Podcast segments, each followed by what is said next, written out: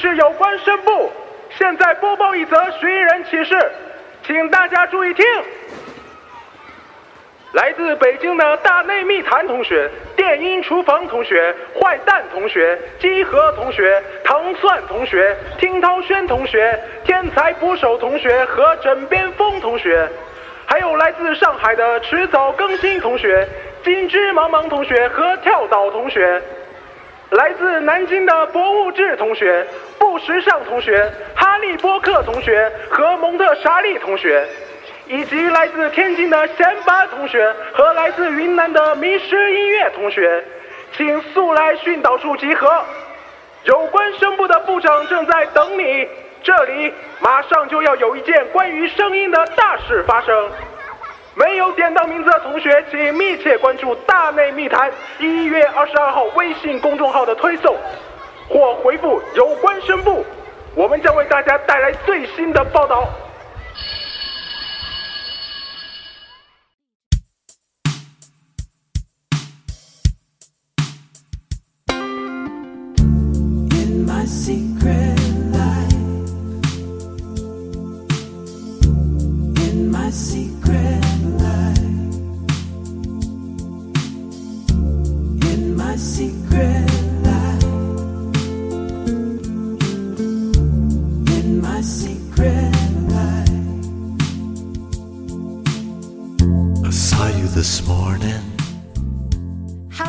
好，这里是枕边风，我是米娅。我是小韩，哎，我为什么要来枕边风？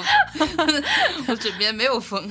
哎呀，别呀，你可是我们干燥女子俱乐部的怎么说这个命名者，起名儿人，我什么时候去北新桥那个雍和宫摆摊儿，专门给人起名儿，测字起名测字起名起标题，就嗯是靠干这个活儿。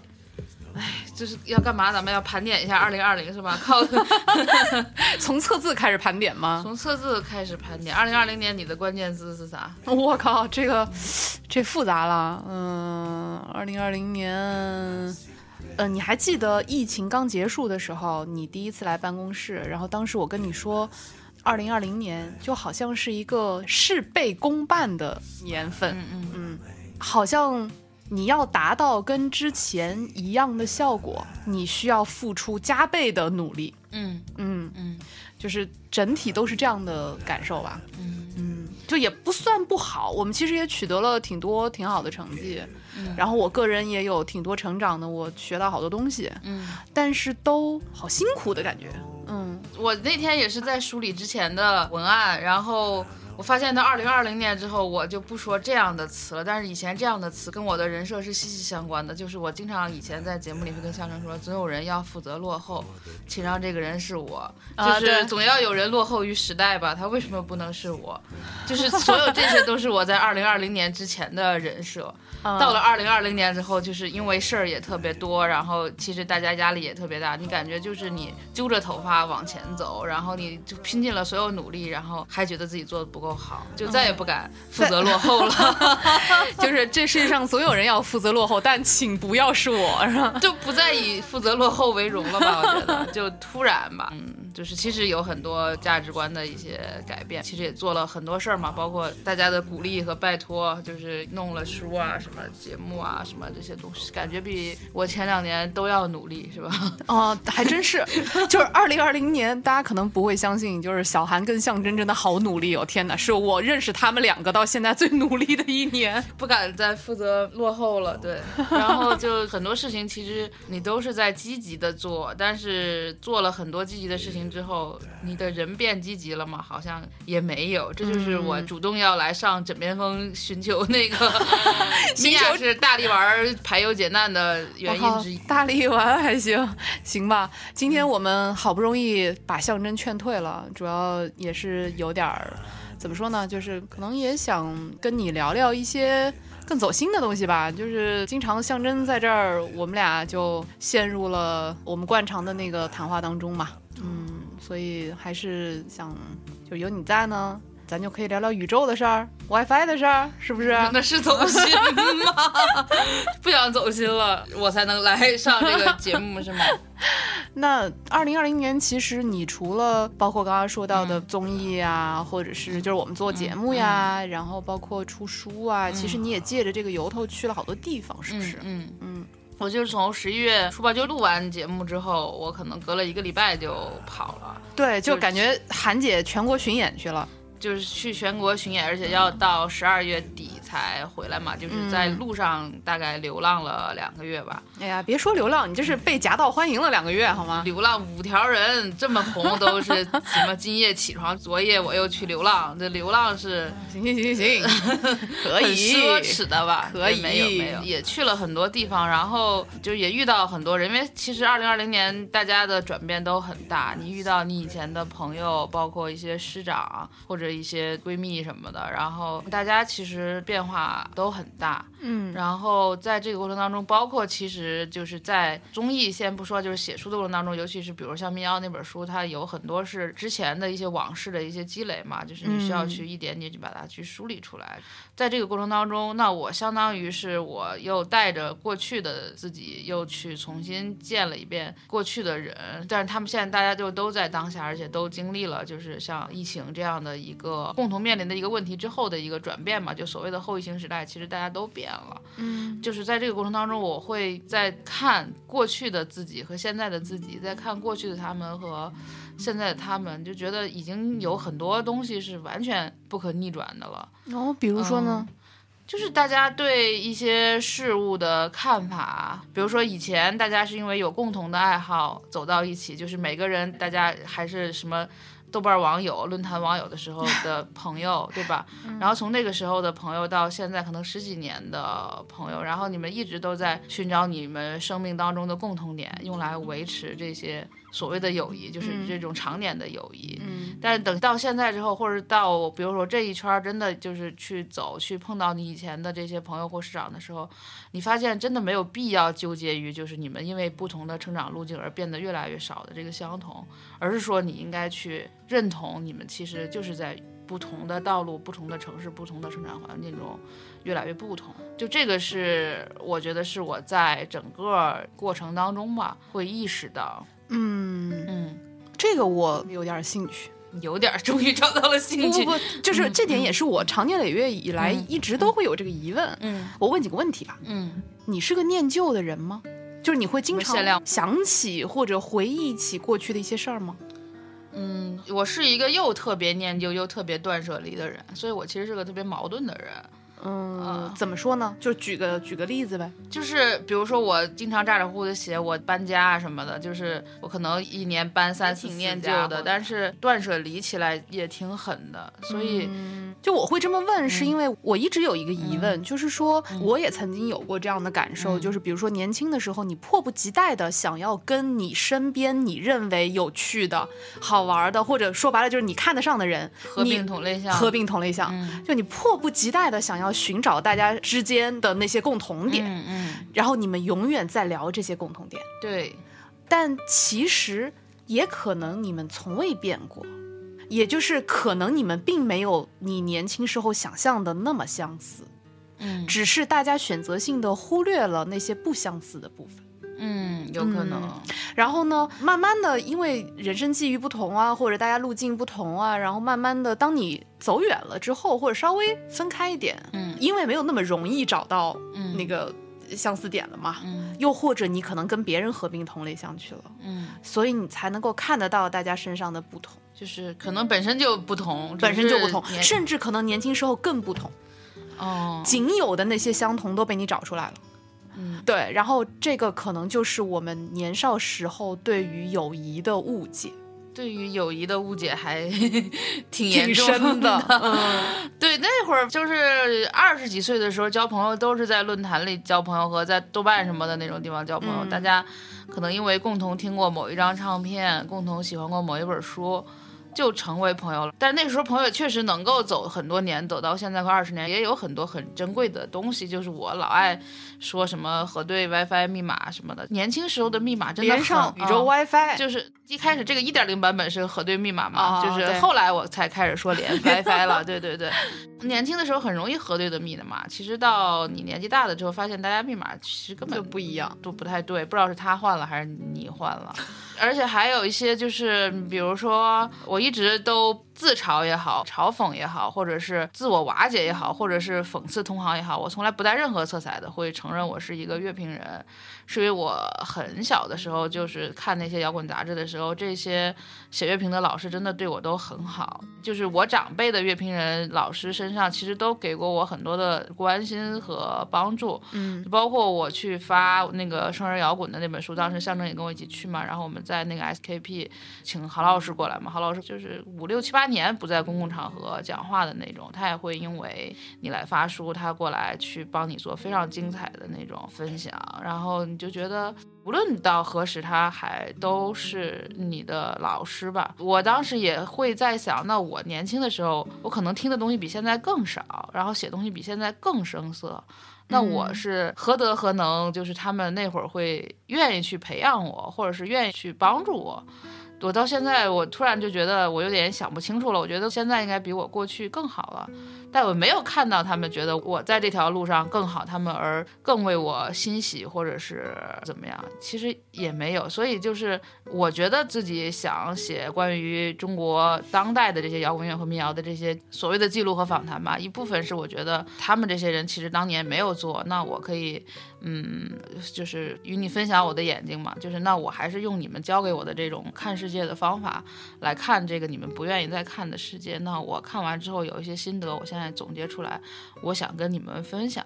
但其实他们也并不是很在乎，对，就是你会很多使命感的东西，可能在这一路上可能都在消解吧。就这个，无论是写书还是坚持做音乐这个行业，就是对于其他行业来讲，就是我跟象征，我们在很多场合都说过，其实音乐行业是一个很苦的行业。嗯就是你坚持下来，一直在做，我以为我身上背负了一些长辈的希望。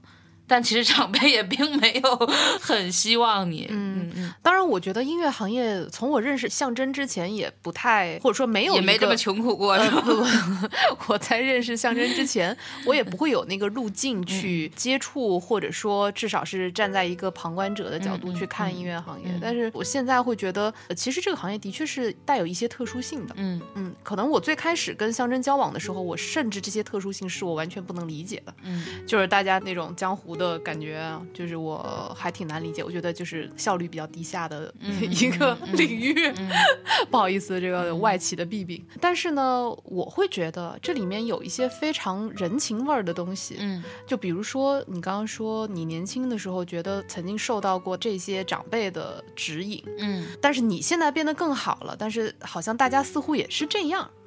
嗯呃，我恰恰觉得最好的友谊就是君子之交淡如水。嗯。就是如果你现在变得特别好，然后大家师长就觉得哇，小韩你现在太棒了，然后我觉得那个就会很假，就是其实你也未必就会喜欢。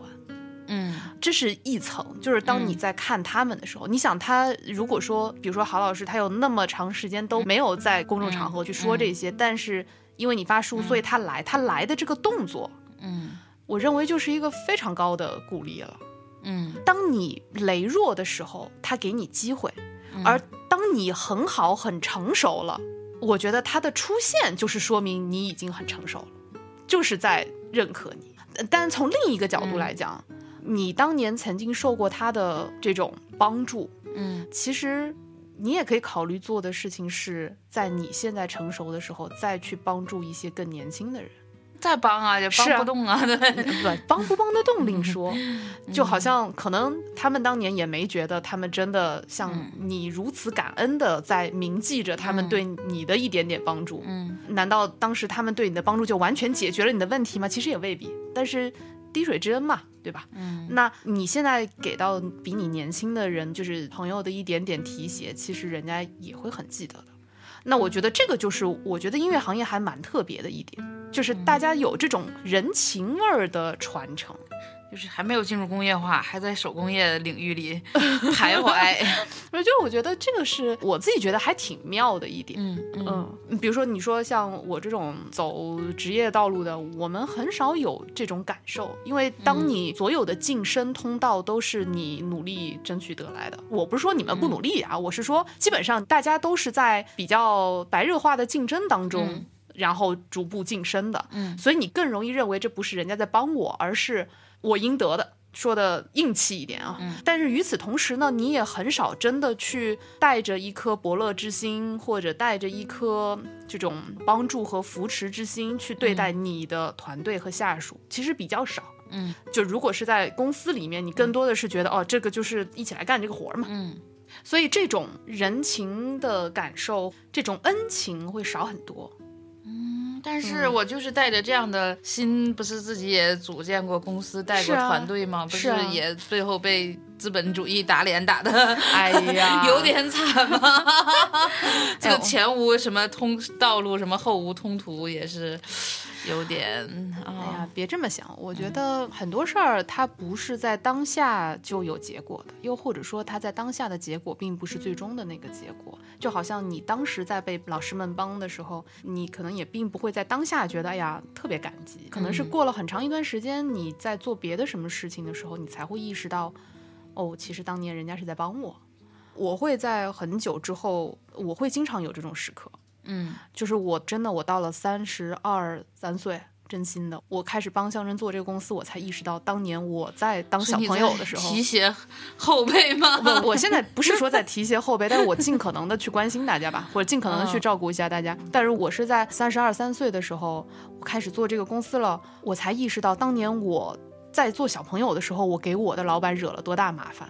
嗯，就我是一个多么难管理，然后多么讨人厌的一个小孩儿，呢 真的，我特别讨人厌的一个小孩儿。嗯，就换成如果现在是我，我是否可以像我当时的老板那样心平气和又耐心的对待我呢？嗯。哦，我觉得 我真的未必做得到。因为我是在做，比如说做经纪人也好，或者做音乐公司之前，我其实就是做记者，做了大概快十年。就是那会儿觉得日子很慢，就是十年也很快，一转眼就十年。就是你说现在你在一个行业里做十年，那是非常厉害太少了，嗯，对，但那会儿就不知不觉就做了十年，也算顺吧。就我在二十七八岁的时候就已经是我们杂志社的主笔了。这个当年就我也觉得这个东西是我应该得的。嗯但比如我现在以我四十岁的高龄，我如果重回高媒体龄的话，就我现在就是说我连个高级记者那种信心，是我一上来就必须是一个比别人高的一步的那个人，我这个自信心我没有的。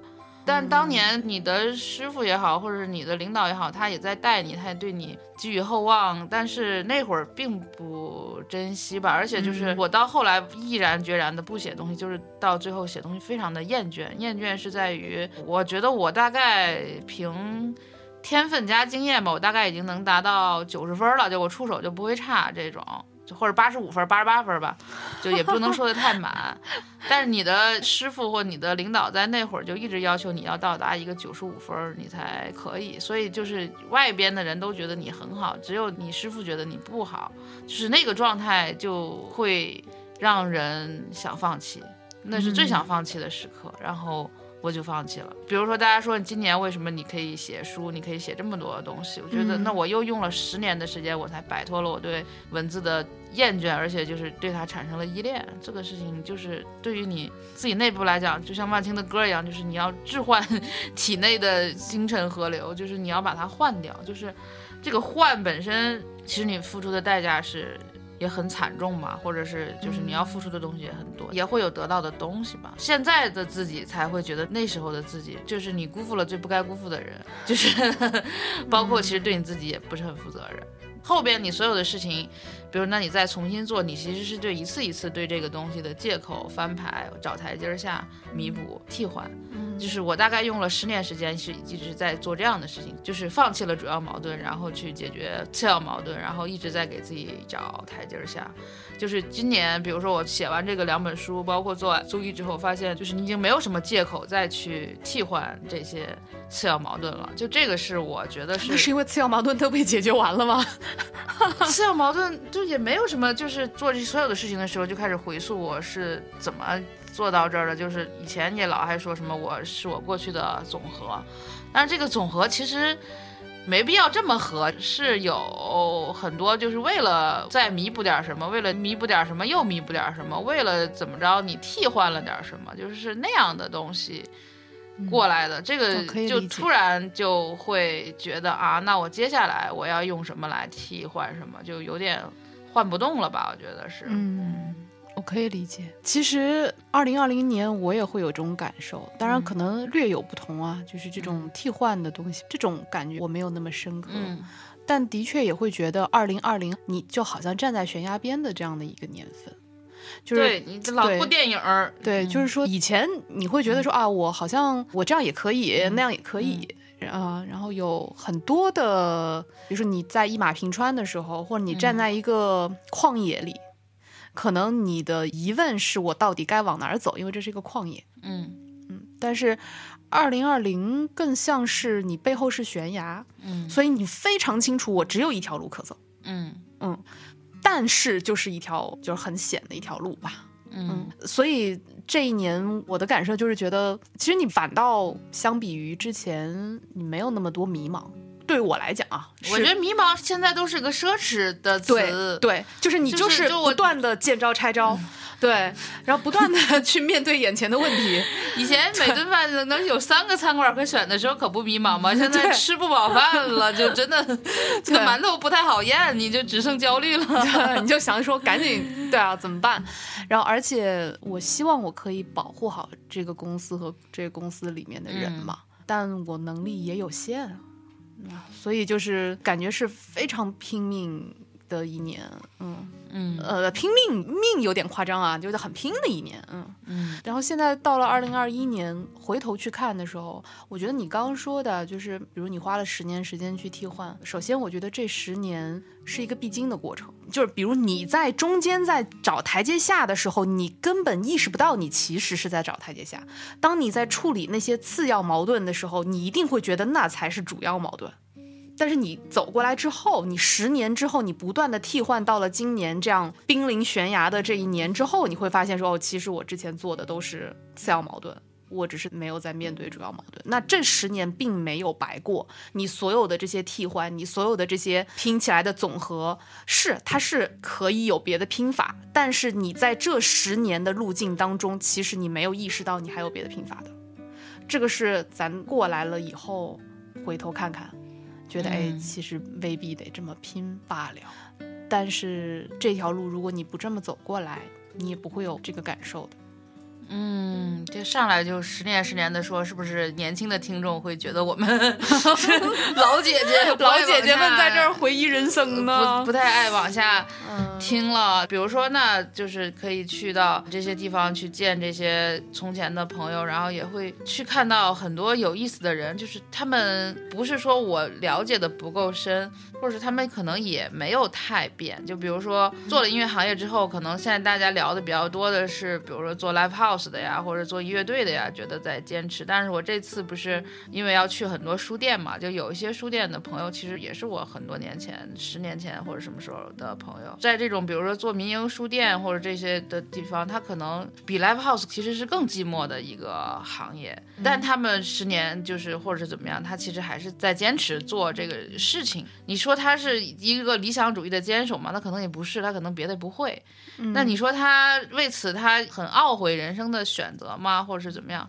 好像也没没有嗯对，就比如说我去南京先锋这些就不说了，就他还算做的比较好的。就比如说我绍兴的那个黄老师的朋友，他们做南方书店，就是他自己做书店，其实他赔了很多钱，但他就是觉得我做的这个东西是有意义的。然后我当年有很多我喜欢的音乐人曾经来我的书店里面演出，很喜欢的作家来过，他觉得就是挺值的。包括现在他觉得这个东西不再做，就是我在绍兴做的那个活动，在所谓的南方书店去做，外边的大家看着觉得就是跟去其他地方是一样的，但是其实南方书店是一个没有营业的书店，是一个倒闭的书店。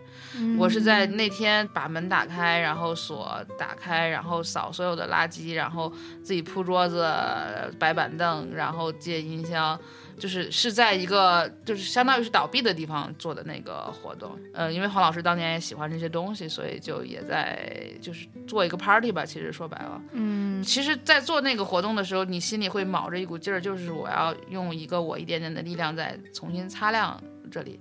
就完全是连什么桌布什么乱七八糟的东西都是现买的，椅子什么都是现借的，然后也去做了这样的活动。外边就是我发朋友圈的时候，大家看着啊，这不就是你所有的去每一站片吃书骗喝店中的一场一场嘛？嗯但其实不是，它是一个不经营的书店。那来的人大家能感受得到吗？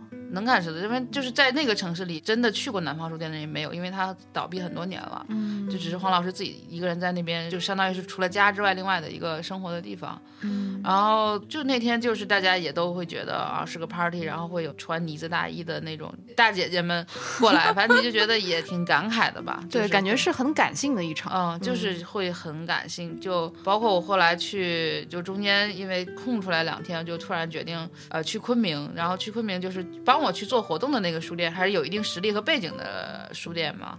但是昆明有一家就是我很多年前知道的一个书店叫麦田，他就一直是在卖这些艺术的书籍，卖一些唱片，然后就是 CD 啊什么的这些东西。就是老板是那种典型的那种文艺青年，玩乐队，乐队也玩不好，然后就一开书店，然后做一些艺术相关的项目，可能一做做了将近二三十年。他在那个昆明的国防路上嘛，就是国防路本身就是你一去你就会挺感慨，就它有好多那种又银又灰，很好看，开的花儿有毒，什么东西？银桦树，就是一哦路是银桦树，然后是国防路，就是大高，就也无所谓。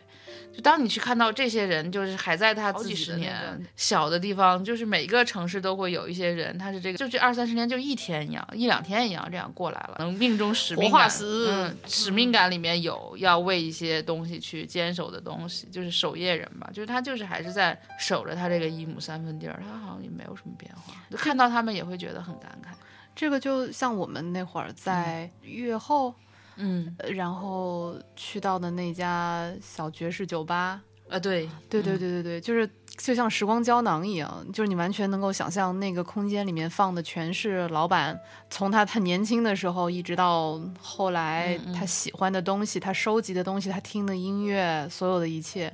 那你打开门，这就是现代生活，就是所有人的日常。我是说，你从那个店出来的话、嗯啊，那你进到这个店里面，你就像真的被封在一个时光胶囊里面一样，就是这种感觉吧。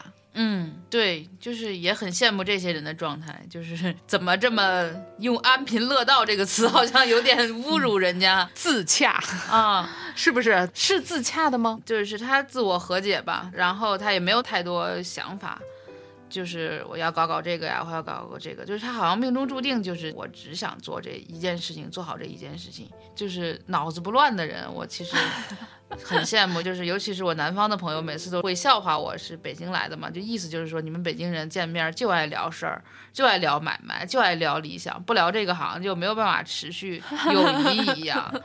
但你去到一些就是更不是像北京这样的地方的城市里面，其实大家都是在自己的城市里，就是很努力的找到适合自己的那个生活和位置之后，是非常扎实的，就是扎下根来的。就是这种扎根儿感，其实在北京没有，大家还是愿意去各种各种扑腾。对对对，嗯，呃，说实话，这个自洽，包括所谓的，就是我最近听到很多这种松弛这种词语，嗯，你觉得是你想要的状态吗？现在的问题就是在于我不太知道我想要什么状态，那种状态，我觉得是我达不到的一个状态。就是比如说让我自己经营一家唱片店，然后经营二十年，或者经营一家书店经营二十年，就是年轻的时候做过这种梦。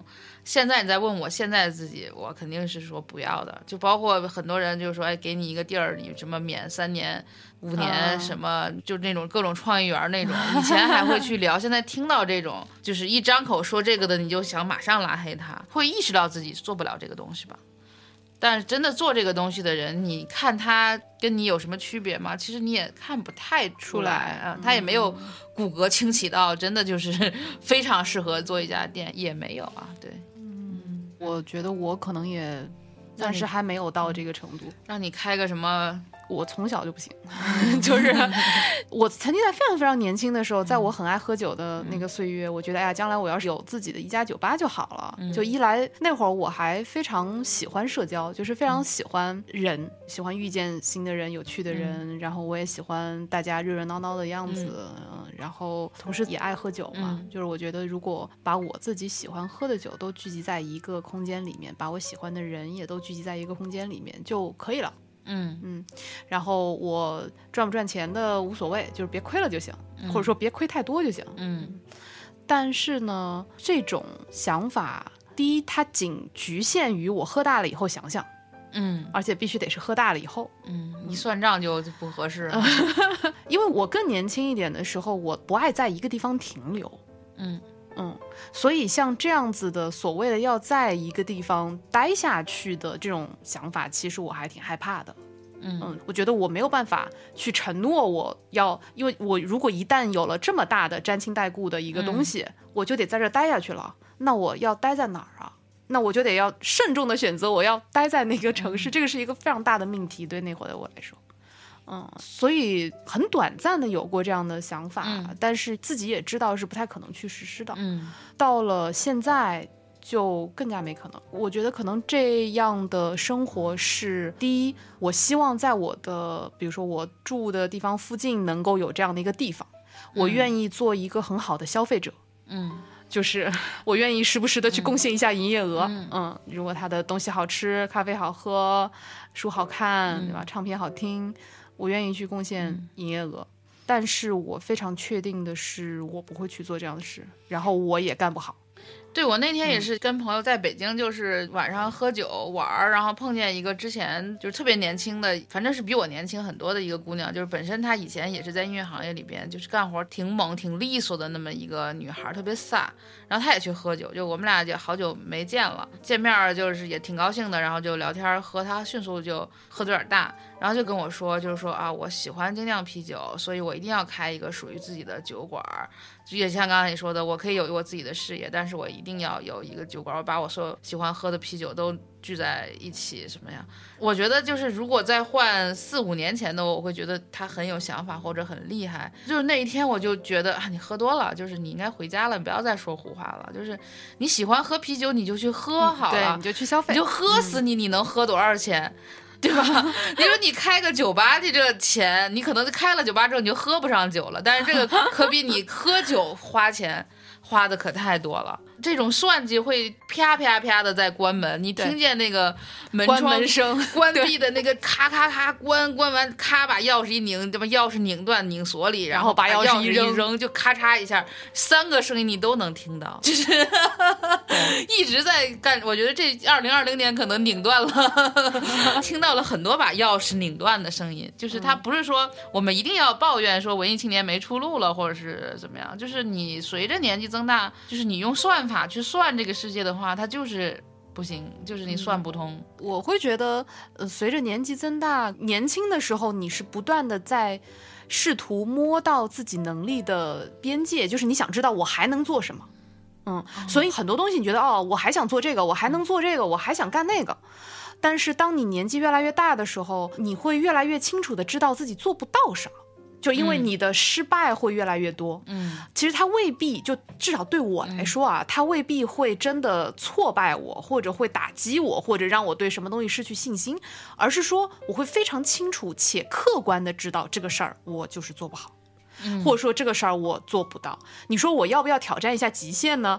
制造麻烦也要上的这种，嗯、就是 也没必要。也没必要。对。对，就是当年纪变大的时候，我觉得有一种生存智慧，就是你知道该把鸡蛋放在哪几个篮子里。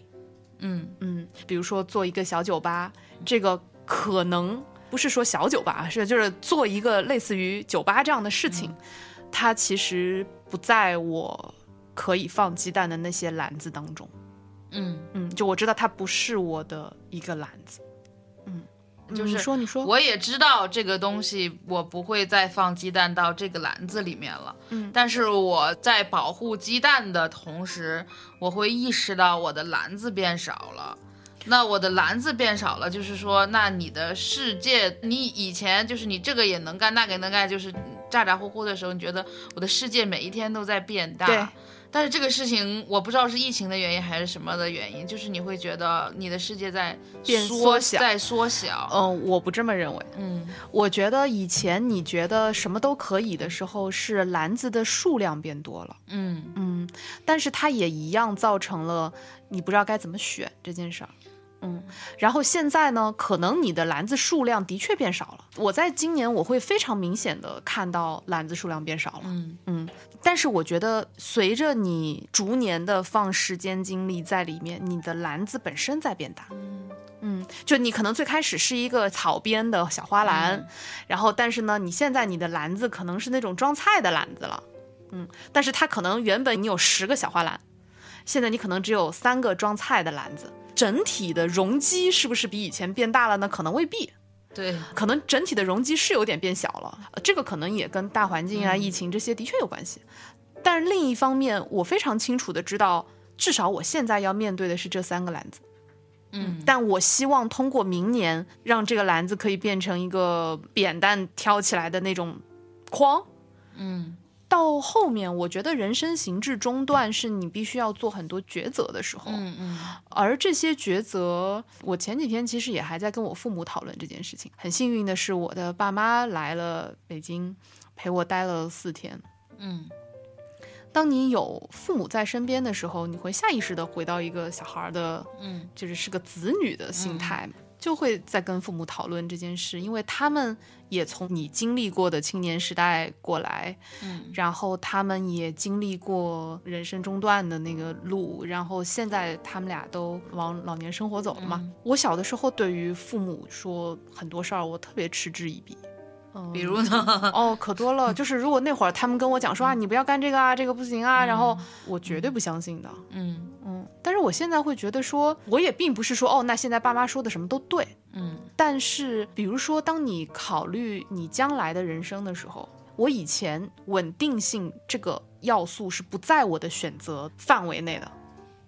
嗯，就你要用几个东西去规范说我的选择可能会趋向什么，嗯是绝对没有稳定性这个东西的。嗯，但是我现在我会这样选，哪怕收益小也得求稳。至少我会先把稳定性也会放进来，嗯因为我意识到我有很多东西其实是做不到的，它不是我挑战就能做到的事。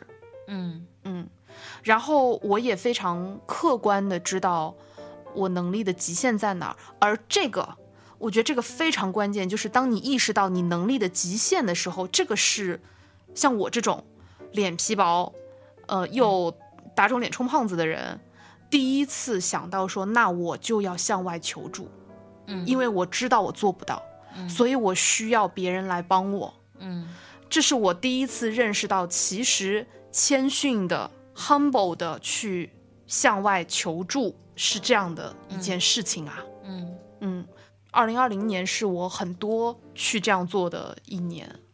嗯，以前我觉得说，只要我足够勤奋、足够努力，再加上一点点我的聪明，再加上一点点运气，嗯我都可以。嗯嗯，但是二零二零年，我觉得我需要很多帮助。嗯，对。但是其实二零二零年大家都是 不太好过，每个人可能都需要帮助，都需要帮助那 没有问题帮助人呢？那没有问题。比如说，我需要这个部分的帮助，然后我向外求助，那对方他也有需要帮助的地方，我能帮得到我就帮。嗯，就反倒二零二零年是一个比较协作的一年。嗯嗯，之前更独立吧。所谓的更独立，是我觉得我可以独当一面。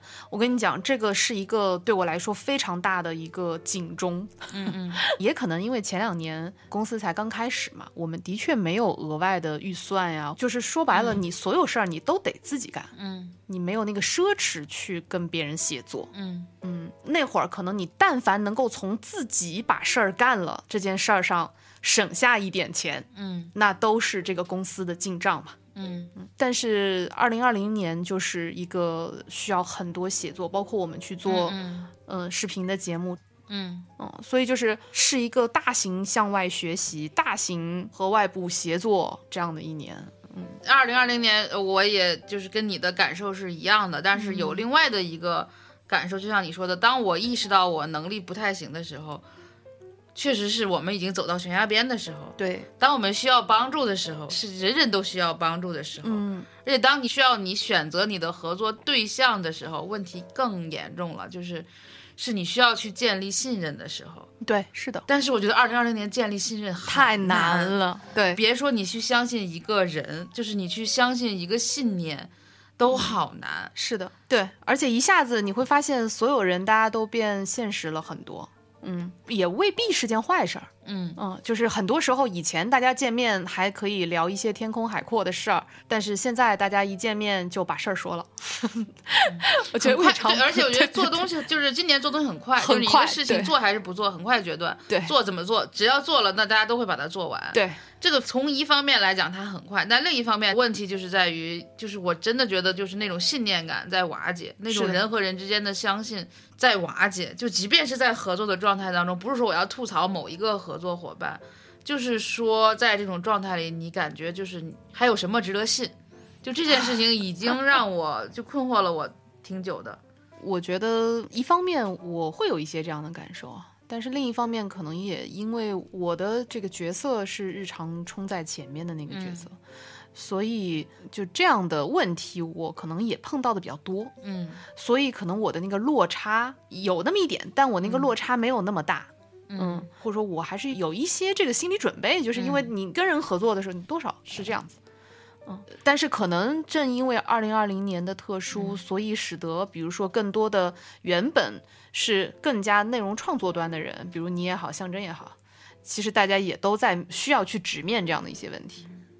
我前两天吧在吐槽，就说别人推荐我听翻转电台，我听的第一期就是如何建立信念。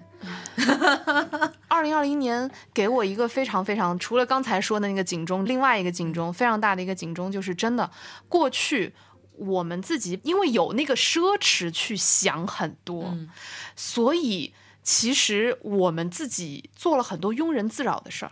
我现在的想法非常简单，就是比如说如何建立信任感，你就是拢共分两步，嗯第一步就是信，嗯第二步就是去做，直到你不能信，嗯，结束，句号。那你可能还是事儿多。我主要是我的困惑来源于我就没事儿可干了，也不是没事儿可干吧。之前就是包括写书也好，或者是做这些东西也好，它还是过去的一些东西的宇宙回信嘛，就我不老说这个嘛。对，对，就是它是基于你的过去的一些想法，呃，过去的一些经历，你去把它去总结也好，反省也好，或者纠正也好，就是过去的问题拿到当下去解决嘛，它在推动你往前走嘛。就包括比如说我在写呃《沙沙生长》这个书的时候。会重新回顾我当经纪人的那段经历，然后我把那一部分的文字是我修改很大的，就是因为你对很多事情的看法其实不一样了。那个时候就很自负的觉得啊，我在帮这些人，就是你看他们从地下走到地上也不正规，我花费这么多心思做这个事情，啊、很累。就是你发现以前的所有的这种笔记里面全都透露着这个东西，非常的傲娇。就是我自己看到那个样子，我就觉得很讨厌。就是基本上把这些东西就全都去掉了吧。你现在在想，那可能又过了搁现在七八年了。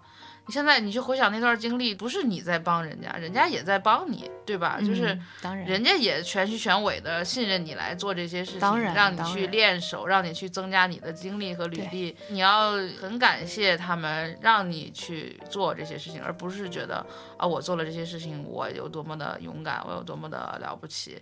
这个事情可能是我在那个书稿的修改里面会修改篇幅最大的一部分，就是可能是一个对心态的一个调整吧。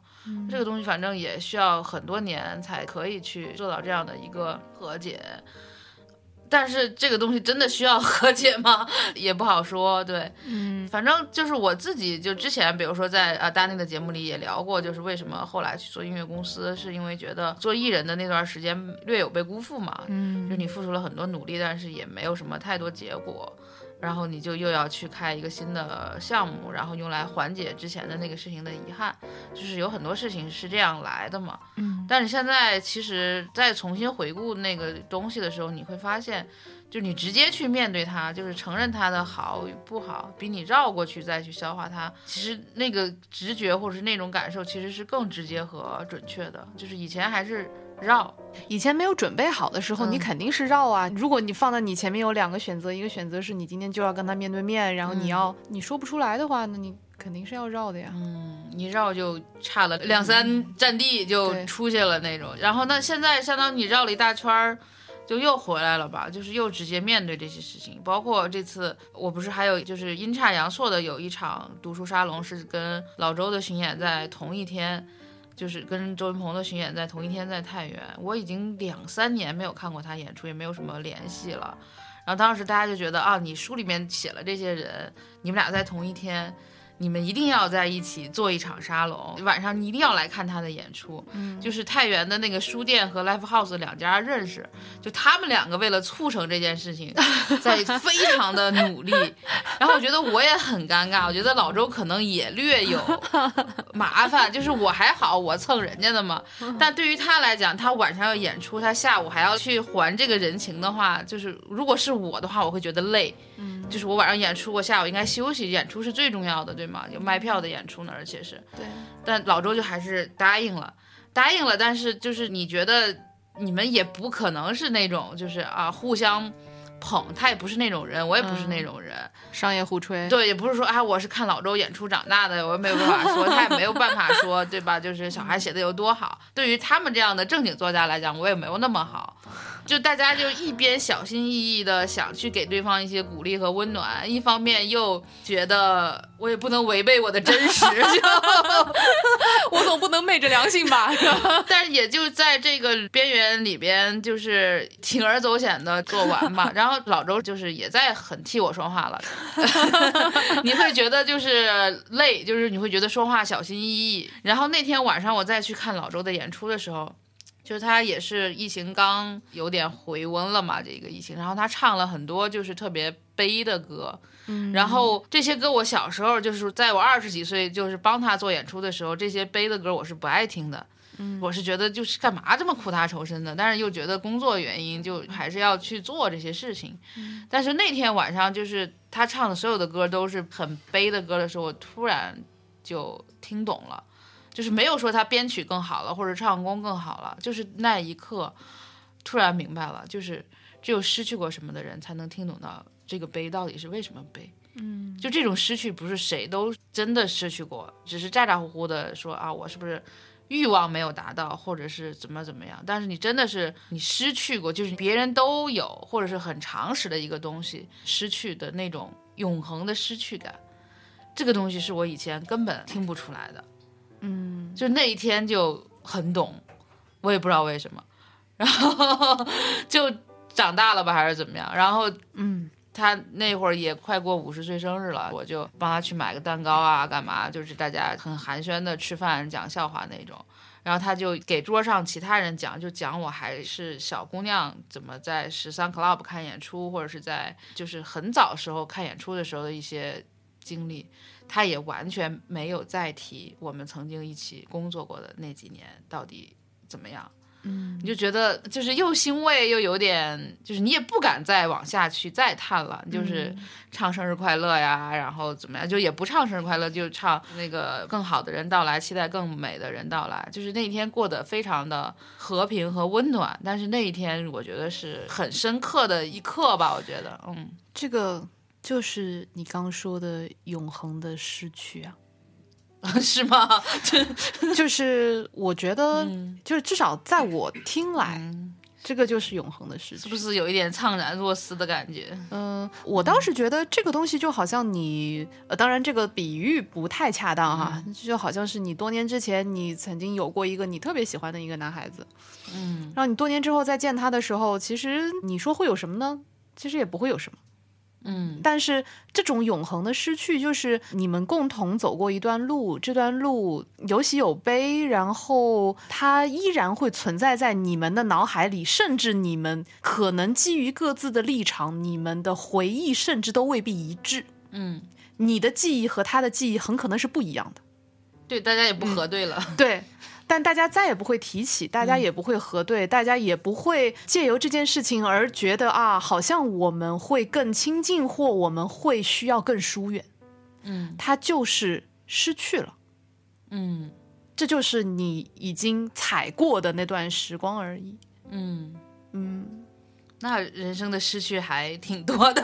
是啊，哦，就是啊。然后，当然这个可能我跟象征也没有聊过，就是嗯我一直觉得人生随着你的时间轴在往前推进的时候，你的失去是远远大过你的得到的，因为你的得到只基于一条时间轴。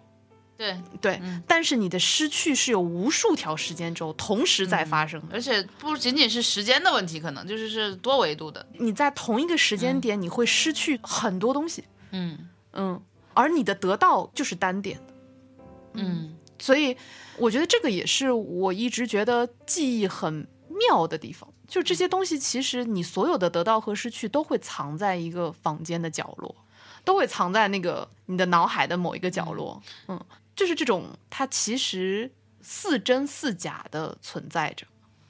嗯，就很难说。那天也是，就是年底大家都在做各种盘点嘛，就是依据你的大数据和流调出各种盘点。就比如说你听过某一首歌在多少遍以上，对然然后后他就是说这是你你最喜欢的歌。对然后我看到我那个都快乐疯了，就是因为好多歌是我闺女她听过的，有些是我为了做节目或者是我为了写通稿就听过很多遍的。就是嗯我听过遍数多的歌，肯定是我最没有感情的歌。对去年。这张就是有巴奈出了一张专辑叫《爱不到》，就是这张专辑我可能听了一遍我就不听了，因为太痛苦了，嗯就太难受了。这些歌听着，就是我的任何数据里面都不会显示我听过这张专辑，甚至都就是我听了一遍我就再也没听过了，我也没有发朋友圈动态，没有发微博，没有写一句话的评论，就是放在那儿了，我听不动了这个东西。嗯，这个东西就在我的年终盘点里消失了。就是你最有感情的，就是大数据记录就被你闺女 学歌唱了二十遍的记忆，会因为这些东西就变形。所以那天我还挺感慨的，我说这个东西就是科技不行。对，就是你看过一个电影吗？那个电影叫做《在京都小住》。啊，我知道这个电影，我没看过。呃，好像叫在京都小住吧啊。然后它里面就开篇不久吧，然后就是它其实就是讲一个姑娘啊、然后她有一个什么舅舅还是一个什么叔叔的，说是生病了，然后她就从东京去到京都，然后去照顾她舅舅。但是后来到了之后，就发现说啊，舅舅好像也还凑合，就是也没有到那种很生病的嗯状态，嗯。但是舅舅就各种折腾他，就是我给你画一小地图啊，你给我把这些东西去买回来。然后呢，他就觉得说啊，这个东京人嘛，大城市嘛，就会觉得说我为什么不能直接去一个那种什么 supermarket，对吧？我不能去超市把它都买了吗？但是舅舅就会觉得说，哎，你必须得去这些地方买这些东西回来。嗯然后呢，当他买回来之后，他们把它好好的料理了之后，一吃觉得哇，好好吃。然后这个时候，他舅舅给出了一个概念，就是日常，就或者说庸常和特别的关系。会因为频次而记录下来的是你的庸常，嗯。嗯，就即便没有你女儿在你的 app 里面使用的这件事情，即便它就是正常的你的使用方式，它会被留下来的就是你的庸常，就好像我在过去一年当中吃的最多的一定是外卖，对，对吧？嗯但是外卖是否是我二零二零年在美食这件事情上的记忆呢？是不是会永远留在我记忆当中最深刻的东西呢？它必然不是。对，可能每一顿都不记得。对，就你留在记忆中最深刻的东西是那个特别的那个 highlight，那个高光时刻。我现在我都能够非常清楚的记得，我跟象征还有涛哥，我们在那个疫情之前去金泽吃的那一家餐厅，怪怪的一个长得像小学教室一样的一个里面的一个餐厅，里面每一道菜它细节的味道，我全都能记得。嗯而这个东西当然也跟我马上后面就疫情了，就没办法再去有关系了。但它就会非常深刻的留在我的记忆里，包括后续我们到了青森的那个记忆。如果要说我二零二零年去过的次数最多的地方，嗯，那必然不是那里。便利蜂，对我必然是楼下便利蜂，对吧？所以就是科技还无法触达的领域，就是它无法用重要程度排序，或者说它只能用一些非常显性的方法来判断所谓的重要程度，它要么就是频次，要么就是嗯，嗯，那人会被 AI 化吗？你会慢慢觉得，其实这些东西可能更是你的日常生活，那些所谓的 highlight，所谓的可能越发的会不重要呢。我觉得这个问题我分成两个半句来回答。嗯、人会不会 AI 化？我觉得是会的。嗯嗯，我曾经也在之前的节目当中我说过，今年其实我有一个很大的恐惧，是来源于我真的觉得我可能身体慢慢没有以前那么好了。嗯然后呢，我会觉得我正在因为身体状态的日益萎缩，你就好像被困在了你的躯体里，这种是我今年特别明显的一个恐惧。嗯。然后呢，所以我其实是倾向于这种人的那种一体化的。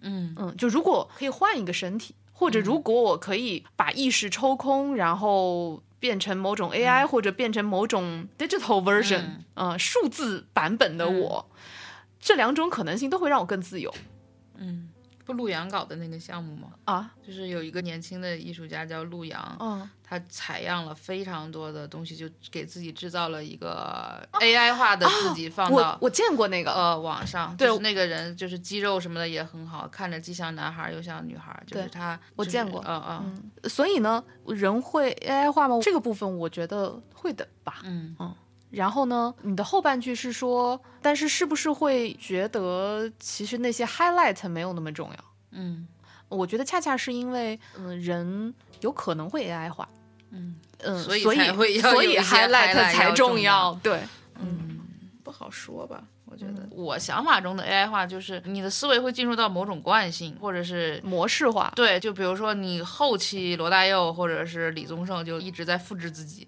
对，我觉得那个就是人被无意识的 AI 化了，嗯就是你知道你拿或者出程序化吧，就是你未必是对你拿。出什嗯。么样的一个东西，大家有什么样的反馈，你自己其实，在你没有意识的情况下，你内心已经形成了一个非常明确的秩序。嗯。你其实按这个秩序去走，那你其实既不会出错，但你的那种所谓的 highlight 的机会也就不那么多了。对那这个我之前跟象征聊过，比如说我们在做公司的时候，其实有的时候我会希望这种流程啊什么的能够做得更漂亮，这样子大家是不是工作效率就会更高啊？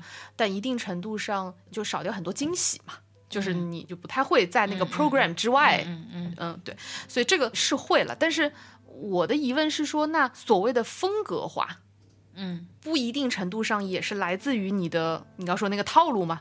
嗯，那为什么罗大佑也好，李宗盛也好，他会去复制呢？是因为他寻找或者固化下了这种风格。嗯，那是好事还是坏事呢？嗯，知不道啊。对，现在我聊到这儿，我终于有点明白我想聊什么了。就是 文艺青年之前所有的生活都是随机性很高的嘛，就是感受很高，就是体验性的东西，对，会很那个啥。但是你如果再往下走的话，无论我们说是呃鸡蛋不能放到同一个篮子里，还是篮子变少，还是悬崖边上，还是只剩一条路，你就是。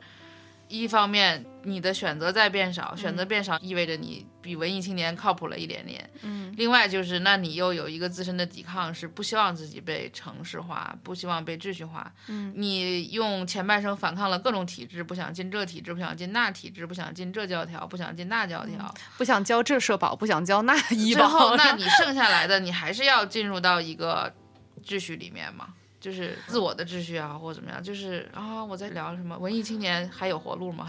我是想是想聊这个话题吗？我觉得其实这就好像是，也有很多人跟我说呀，你要放松一点啊，你要松弛一点啊，或者说你要试着去所谓的自洽啊。因为我其实，在二零二零年，我发现这种随机性，比如说你说疫情这件事情，很多时候那这就是命运啊，对吧？嗯那为什么就它可以是你，它也可以是我嘛？嗯所以当这种随机性、这种不可抗力变得非常的巨大，变成一种笼罩性的、统治性的、不可被颠覆的一个前提的时候，我稍微撇开去一点吧。嗯，我说一下文艺青年这件事情，因为我在比较年轻的时候，我也觉得我是一个文艺青年。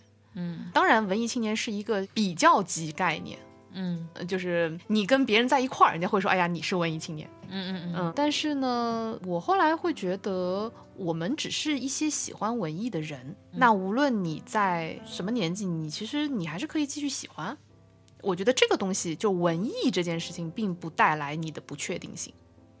嗯嗯，不确定性是由不靠谱到来的。对，也就是说文艺青年约等于不靠谱。对，其实真正的问题是因为你用文艺去做了一个台阶也好，借口也好，来阐释自己的不靠谱。嗯嗯，其实你只是一个不靠谱的人。嗯嗯所以不能把这个锅甩给文艺。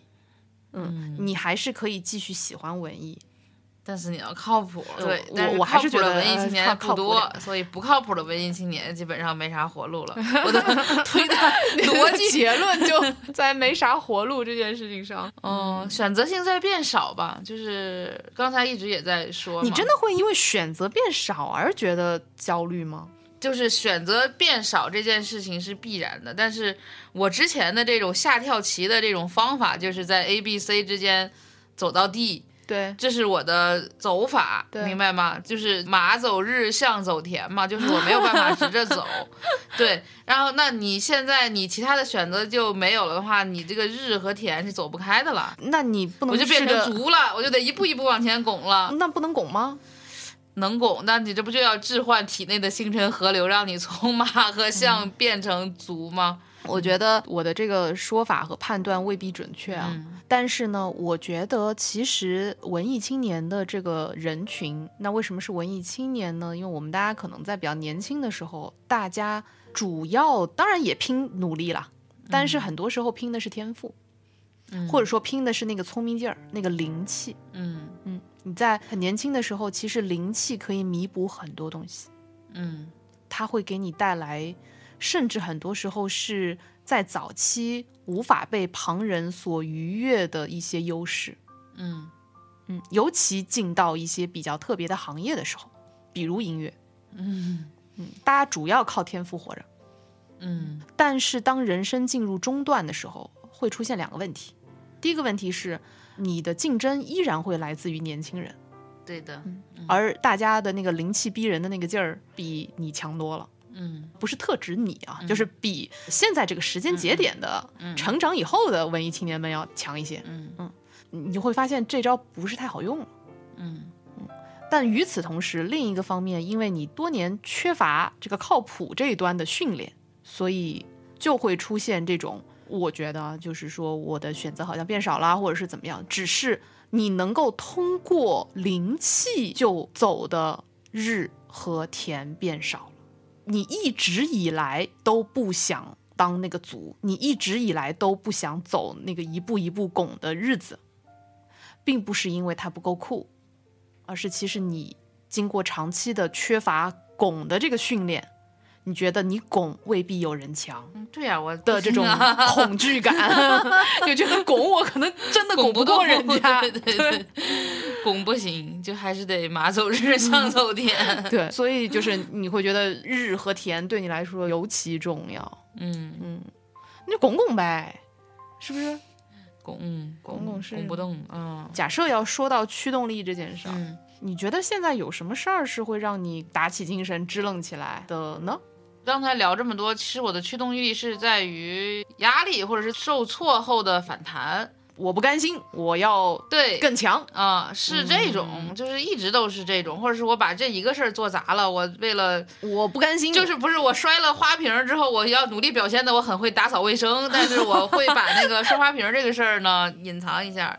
嗯对，但我基本上已经把花瓶儿摔完了，就是也没必要再展现我这个深刻的扫地功底了。嗯，最近不是因为也是新的一年在做一些计划，包括出版社什么的，会觉得之前的东西没有那么好，但也还可以，就是在二零二零年你不算差，这还不算好，你还可以再炒往好了前已经走一点，就是那你可以规划你下一部作品了。嗯，然后就突然想，我写啥？我就要写自传了吗？就一下慌了。因为你之前的作品，对吧？你是写你过去，你觉得你的在场是重要的，你的经历里面有一些你自己不得不说的委屈的，或者是你有一些你经历过别人没有经历过的事情的，你把这个东西你全都一口气拿出来抛出来了，嗯，那这个事情和解了，没有了。就是用完了，拿什么 以我的过去在和解？和解之后，那我接下来要干嘛？这个和解是来的太轻易了，还是说这个和解压根儿就不存在，是一个幻觉？但是我现在的问题就在于我和解了，嗯，和解了之后那怎么办？对，就是这一章已经翻过去了，页已翻过去了，但是新的篇章不知道是啥。不知道，嗯，而且我目前还没有遭受新的什么你觉得委屈呀，或者是新的花瓶儿还未被打碎。还没买得起新花瓶儿 啊。嗯，我觉得是我自己的一个问题吧，就是你会意识到你不能再靠这种反作用力再去驱动你自己了，你要去找那种真正积极的作用力是什么？那这个东西它可能在我看来，就是我去观察别人或者看别的作家或者是一些我喜欢的人他们的做法，是因为他们有使命感，比如说他们投入到乡村建设，投入到一些公益活动，或者是做一些就是他自己觉得有使命感的东西，然后他会因为有使命感遇到志同道合的人，然后大家有同质感。然后在一起并肩作战，就是我现在我有点想不清楚。嗯我能问个直接的问题嗯吗？你就没有什么想要的吗？就是我是说，我们先把使命感这种东西放一放啊。嗯难道你就没有什么特俗气的但你想要的东西吗？我觉得其实很多时候驱动力是来源于欲望，就这东西可能你甚至都会羞于说出口，但是这个东西会变成你很大的一个动力。我举个例子啊，不是特指我啊，有的人说啊我就是想要一个什么包包，然后但这个包包我得花三个月赚外快的钱，就除了我的本职工作，我还要做兼职，我才能够买得起。但是这三个月他就会勤勤恳恳的把这个兼职也做了，把这个正职也做了，他就为了买这个包，没有这种包想要。就不会说我想要钱，我想要名，就那种图名图利的事儿都没有吗？他说我这不是刚挣完名利吗？这站在名利的新台阶上吗？嗯所以这些都不会给你带来动力。嗯我不是说找不到内驱力啊，就这个是外驱嘛，外驱力我就真的是所以他们不会是你发自内心想要的东西吗？就是我想要钱，我想要被更多人知道。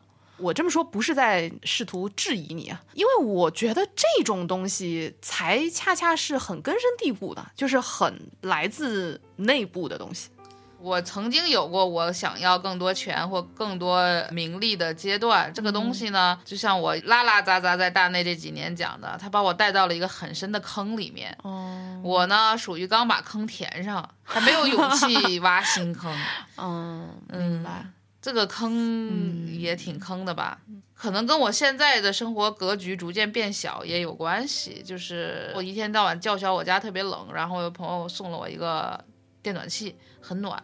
但是这个电暖气放到我家的时候特别发愁，因为我家很小，就这个东西放着搁哪儿它都不合适，得斜着放啊。嗯，然后这个东西的包装盒我也不能扔，因为到夏天的时候你还要把它收起来，就有一个超大的纸箱子在我家放着，就是完全不符合我家瓦逼撒逼的风格，然后就特烦。但是这两天吧又真的冷，你开到那个暖气的时候呢，你就会很幸福，嗯然后但是你看到那个纸箱子的时候呢，你就会很膈应。然后我才逐渐的意识到，就是你现在的格局有点小，就是你以为所有东西一样一件，所有东西都是一人份的，然后你住在二十平米里面，你满足了这样的生活，所以它多出来的东西你都觉得是冗余的。但是你其实还有很多的问题没有解决，是因为你不想走出你的这个二十平米。这个二十平米就是它可能原来是很保护我的一个地方吧，就是在我突然摔一跤什么的时候，你有一个二十平米，你觉得在这儿养伤挺好的。是一个窝，对，但现在好像感觉也养的差不多了，是吧？又可以开始扑腾了，是吗？就有点放不下了，对，电暖气都放不下了，是一个过程吧？我觉得，就是当你有了这个想法的时候，你就回不到二十平米是你的养伤之地的那个想法了。对，其实这个包括你刚刚说你的这个电暖气是朋友送你的，嗯这个也是一样的。比如说，当你我需要什么，然后这时候可能呃就会有一些朋友送上大家的关爱，嗯。然后你会因为朋友的这份关心而觉得，哎呀，就也挺好的。嗯，咱先不考虑那盒子的事儿，就你觉得说，哎呀，还是被朋友惦记，嗯，然后被朋友温暖了，嗯。这个也会使得你不会走出那二十平米。我是说，对呀、我家里如果就是有个大炉子轰轰烧，对吧？对，是的，嗯，贫穷人设一直不愿意放弃，可能有这个问题吧。嗯。然后我觉得另外的这种比较常见的驱动力，你刚刚在说的时候，我其实在想我身边的人哈，嗯。比如说我爸爸，嗯。我认识我爸，这不是也三十五年了嘛？是吧？他有一个很强的驱动力，就是他就是一个很爱家庭的人，嗯。所以他做的很多的事情，其实包括努力工作呀、努力赚钱呀，然后这个那个呀，他其实是为了保护我妈和我，或者说保护他的这个家。嗯也就是这种保护欲，有的时候也是很强的一个驱动力。就是可能你为你自己什么图权、图名、图利，你未必会，可能你也会努力，但是你未必会努力到那个程度。嗯但是你为了你重要的人，可能你会那样去做。也没啥重要的 人了。就是什么黄春琪是谁是吧？黄春琪考试成绩可差了，我可上火了，确实也该上火了吧？就是新的开始，可能是吧？不知道。也有可能是因为现在还没有过年，就是现在这个时间点，一直到过年为止，其实都属于垃圾时间嘛。就这个时间点也不太会有什么特别的事儿发生。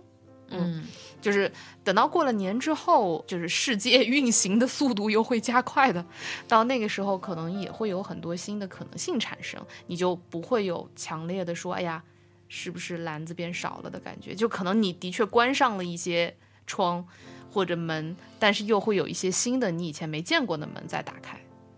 嗯那你有没见过的门在打开吗？我有一些。就是说到驱动力的话，我的问题是我之前跟象征也聊过这事儿，就是我现在变得阈值很高，你知道吗？嗯就比如说以前呢，哪怕就是有一条小缝儿，我都会觉得这是新的可能性，嗯欢欣鼓舞的就朝那条缝儿扑过去了，然后很努力的把它扒拉扒拉，希望能够变成一个洞嗯啊。当它变成一个洞的时候，我就觉得哇，好开心啊！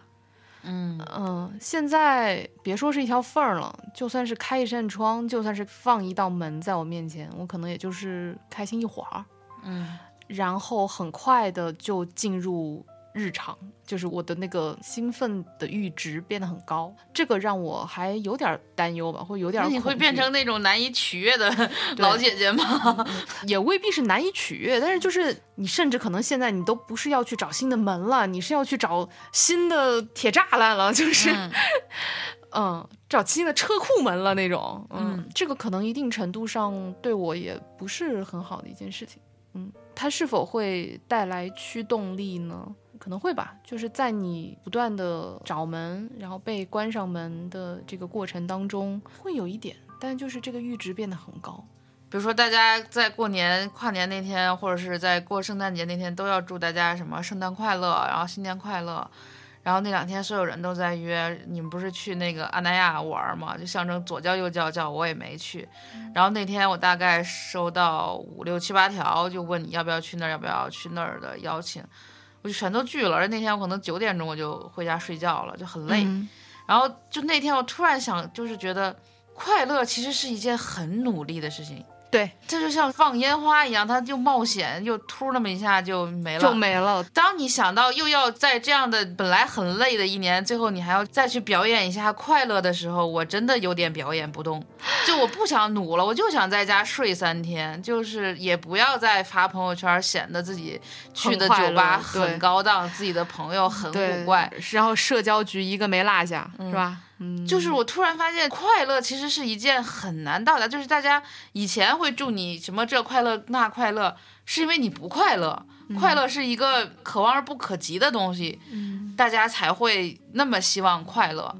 但当你一直在努着快乐的时候，其实快乐很疲惫。就是你如果一直要达到真的快乐的那个状态，它可能比你努力工作还要累。就是你努力工作，你起码还有个成效吧。就是快乐真的就像放烟花一样，就是又冒险又累又快。我不想再祝自己快乐，我也觉得 快乐太努力了。嗯，其实你在年轻的时候，快乐反而会比较容易。就是嗯简单呀，就像你刚才说的，你的阈值在变高，我觉得我也在变高，就是我还可以快乐，嗯但我快乐需要很努力才能积累到。对对对，又或者说这个快乐，就以前可能你有一点点东西你都很快乐就，吃个麻辣烫就挺快乐的，就现在靠麻辣烫能解决。对，以前说哎呀那个嗯不行的话就来一顿火锅，再不行就两顿，对吧？现在三顿也就这样。十顿也就这样，就是不太因此而快乐。就我有一段时间觉得说，我未必是阈值变高了，只是可能我的快乐迁移了。嗯，就比如说，原来可能某些事情会让我快乐，但是现在可能那些东西也许我疲了，那可能别的东西会让我快乐。呃，所以我有一段时间其实是在寻找新的快乐的。嗯比如说我在今年里面我去考了那个红酒的侍酒师的证，嗯我现在是一个持证者了。那你比祥子都专业了，让他考了两遍都没过。嗯而且我还是 pass with merit，就是虽然不是 distinction 吧，就是虽然不是优异，但我是怎么说良好吧啊、优良啊、我是否从中会得到一些快乐，我也会，嗯但是它也很快速就消失了。嗯第一，我也日常想不起来我有这个证儿；嗯。第二，我也不会想说那它能怎么着，对吧？就是我也不会用它去干嘛，就是它就好像是我在某一个时间点我得到的快乐，就好像跟我今天喝到一支好喝的酒，然后我可能比较快乐，但是我睡了一觉之后，第二天我就该上班上班了，可能它也不属于我的 highlight，它也不属于我的庸常，嗯，但是它就是不上不下。就是我现在大多数的快乐都属于不上不下的快乐，再聊咱俩就得该给天天 打电话了那种，什么什么大夫，就 咱俩就得不至于，不至于。我觉得我们能够这样把这些事儿，或者说把这些感受试图去描述出来，这本身不是一件丧的事儿，就本身不是一个负面的事儿，这是一个正面和积极的事情。擦玻璃一样吧，大过年的把自己擦擦吧，就是 擦擦吧，很多情绪，反正就是淤在这儿。别人还可能会觉得你是不是矫情或者怎么样，但是我觉得它就是一种困惑吧。我不能说羡慕吧，但是我一直觉得你还挺厉害的。嗯这种厉害是几个层面吧。第一就是你的情感一直都很饱满，就无论你是丧也丧得很饱满，嗯，然后那个就是颓也颓得很饱满，就总之就是那个情感很充沛。嗯也可能跟我日常的工作有关系吧，所以我好像没有以前那么充沛了。嗯第二呢，就是虽然也唧唧歪歪、骂骂咧咧，但是你还算洒脱吧。就是说，反正不要了也就不要了。虽然的确是唧唧歪歪、骂骂咧咧，然后也日常回顾啊、就是往前倒也很常见。嗯对，有些东西放了也就放了，除了回忆回忆，包括会去扎吧这种感受。我觉得这些都是很多人到了我们这个年纪的时候不太再去做的事情。我闲的吧，可能是 实在找不到事儿干了。因为我觉得这个，比如说我是不是会觉得随着时间的迁移，我丢失了很多嗯自己感性的部分呢？我有时候会这样想，嗯，就是也许这些感性的部分还在，嗯，但是我很少去调动他们了。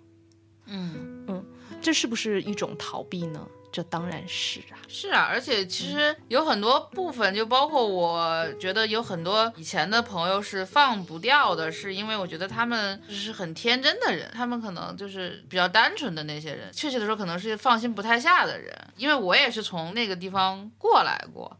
而且随着你的复杂，你们出那什么祝你复杂，对，随着你变复杂，你反而会越发的放心不下这些单纯这些单纯的人，怕他们被欺负是吧？和天真的人，但是他们也觉得，啊反正你已经复杂了，也无所谓吧。对，但自己身上还有没有天真和单纯的那一面呢？可能是有的，他不轻易的在你身上再显灵了。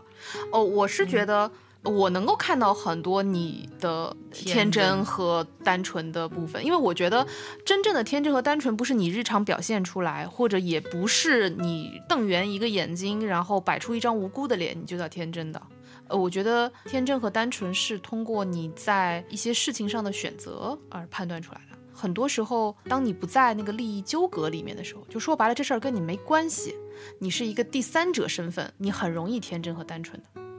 但是你面对一些诱惑，面对一些失去，面对一些这样子的抉择的时候，你是否依然可以做出比较纯粹的选择？我觉得这个是天真和单纯非常重要的一个体现的时刻。那还重要吗？这个事情？对每个人不一样，但对我来说是重要的。嗯比如说，我们两个并不是因为共同点而在一起的，嗯我们更像是凭空就是以革命友谊嗯开始的，对吧？我们俩并不是因为我们共同喜欢什么而嗯成为朋友的。嗯我们之间这种互相唧唧歪歪、骂骂咧咧，但是又很稳固的这种感情，我是很享受，也很感恩的。为什么呢？是我觉得有的时候在做一些选择的时候，你是非常单纯的，是非常天真的，是我所喜欢的那种人嘛。有些时候骂骂咧咧的时候，我也挺烦的，嗯。但是在做某些选择的时候，你是我喜欢的人。嗯。我觉得我们作为 两个老姐姐在这里 试图描述和掰扯这些细枝末节的感受，其实也是想告诉大家几件事儿。第一，就是这样子的困惑很可能会伴随我们一生，就是我们在各个时间段、各个年龄层，可能我们都会有自己不同的困惑和要去面对的问题。而这些问题未必是我们当下，无论你多成熟也好，或者自认为多么强大也好，你就能够去攻克和寻找到答案的。嗯那我觉得这个也是，比如说《干燥女子》啊，或者《枕边风》啊，这个节目我们经常说，我们但凡给到大家一些启发，也是好的。嗯，人需要启发吗？有时候我自己会想，哎，这些问题年轻人会想吗？然后当我想这个问题，不太会，我觉得。就是你为什么要考虑年轻人想不想这个问题？嗯，对啊，我觉得我们并不需要考虑大家会不会想这个问题，我们只是很诚实的把我们的想法，以及甚至是可能未必那么完整、未必那么严密，甚至未必那么正确的想法说出来罢了。嗯。那一方面我们俩互相也当做是心灵马杀鸡嘛，嗯。另一方面，我觉得如果让大家管中窥豹的看到一点点我们现在的这个年龄和我们所面对的当下的生活当中遇见的一些问题，嗯，如果能够呼应和关照到你们的某些生活的细枝末节，我觉得也算是有些意义。嗯。然后如果你去南京玩儿，或者去宁波玩儿，或者去杭州玩儿，去昆明玩儿，可以参考一下我刚才说的一些地方一，些好玩的地方吧，一些守夜人待的地方吧。那你能简单的把这些守夜人待的地方列一列吗？然后我们在推送里面给大家看看呗。哦，怎么样？地儿是吗？地儿啊，或者你觉得想要给大家一些什么 memo 性质的东西都可以，啊，memo 是啥意思？因为我不太知道能不能给这些地儿啊，还是可以啊，嗯每个城市都有一些让你灵魂走神儿的地方嘛。那最后给大家听个什么歌呢？让你感受到永恒的失去的那首怎么样？嗯，那太 听完大家睡不着了。我可以推荐一首，在宁波的时候，就是朋友一块儿玩儿，然后就突然来了一个特别腼腆的一个小伙子，然后就弹琴喝酒。然后我朋友说这是宁波本地的一个音乐一个音乐人人，嗯他用老宁波话唱歌，但他的歌就是他既有他自己的东西，又像很多像很多，不是说我说他不好啊，他让你回味起很多，就是像妖。或者是像李世民，或者是像 对像顶马，然后像小飞机场，像张国荣，就像很 多。啊这能同时像对，然后就是因为那个小孩儿，他就是在香港读书回来的，哦所以他做音乐，他本身又是宁波人嘛，就是那个老宁波话讲的也挺，在他音乐里面也很地道。我觉得这就是一个年轻人的一个状态，就是他很融合，嗯就是嗯，他不是故意要融合，他就是吃这些东西长大的。就对这些东西对于他们来讲已经是很普遍的。，对，就是对我们来说可能觉得很融合，但对他们来说很自然。嗯，然后那首歌也很适合我们今天聊的所有的这些话题，嗯可能代表着一种永恒的失去吧。哇，还是回到了永恒的失去上。查一下那歌叫啥？嗯，我前两天还在朋友圈贴，哦，叫《永无尽头的约会》。好的，那就让我们在这首永无尽头的约会中，一起安稳的进入永恒的梦乡吧。永啊无尽头的的梦乡。约会吧。嗯，那来跟大家说个再见。啊，拜拜。嗯，大家晚安。